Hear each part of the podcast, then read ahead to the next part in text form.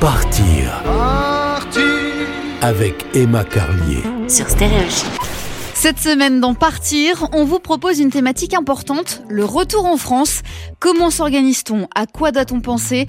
On accueille une experte dans le domaine, c'est Magali, 31 ans, de Saint-Quentin. Elle a 10 ans d'expérience quasiment en tant que conseillère en insertion professionnelle. Et surtout, elle est partie vivre 3 ans à l'étranger, un an à San Francisco aux États-Unis en tant que jeune fille au père et 2 ans de PVT en Australie. Lorsqu'on rentre en France, après un tour du monde, à la fin d'un visa ou autre, la première étape se déroule même avant le retour. On écoute Magali. Alors moi, ce que je conseille, c'est vraiment de préparer à l'avance son retour, dans le sens où voilà, il y a tellement de thématiques à préparer. Il faut pas attendre en fait d'être rentré en France pour se mettre euh, à faire des démarches ou même juste des recherches. Il y a plein de choses qui sont réalisables quand on est encore en fait dans son pays d'accueil euh, pour anticiper et préparer son retour. Donc ce qu'il faut regarder et ce qu'il faut se renseigner, c'est tout ce qui est euh, les démarches administratives, alors que ce soit la santé, que ce soit, euh, je sais pas moi, si on, on a le droit à une indemnisation Pôle Emploi ou pas, parce que ça va, ça va vraiment changer les choses.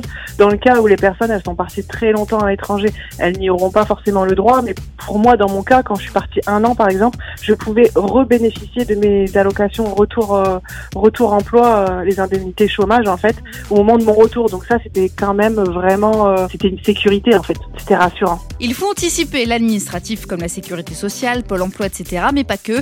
Qu'on soit seul en couple ou en famille, il faut aussi penser à la problématique du logement. Moi, dans mon cas, ben, je rentrais facilement chez mes parents en fait, donc j'avais cette opportunité-là qui m'a vraiment sauvée à chaque fois.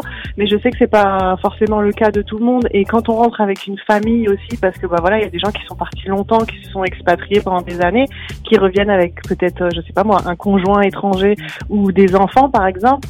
Euh, c'est vrai que il faut vraiment penser à tout ça. Donc euh, là, parfois, ça peut être judicieux. Si on peut pas se loger dans la famille ou des amis, ça peut être judicieux de prendre un Airbnb au début ou de trouver un, un gîte, par exemple, ou une location, euh, voilà, auprès d'un particulier qui va être sensible à notre histoire et qui va nous laisser plus facilement prendre un logement, en fait.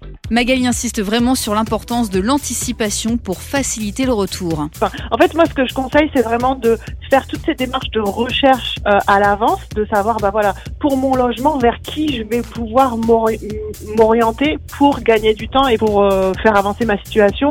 Idem pour, euh, en fait, euh, les démarches administratives, la sécurité sociale, les mutuelles. Une fois qu'en fait, on a récupéré toutes ces informations-là, en fait, on passe à l'action une fois qu'on est en France. Et du coup, bah, on gagne du temps parce que quand on rentre en France physiquement, on n'est pas là en train de se dire, ah, ben, comment je vais procéder? En fait, on a déjà fait tout ce travail de recherche. Magali a créé son entreprise à son dernier retour l'an dernier, juste avant le Covid, pour aider les voyageurs de retour en France dans la recherche d'emploi.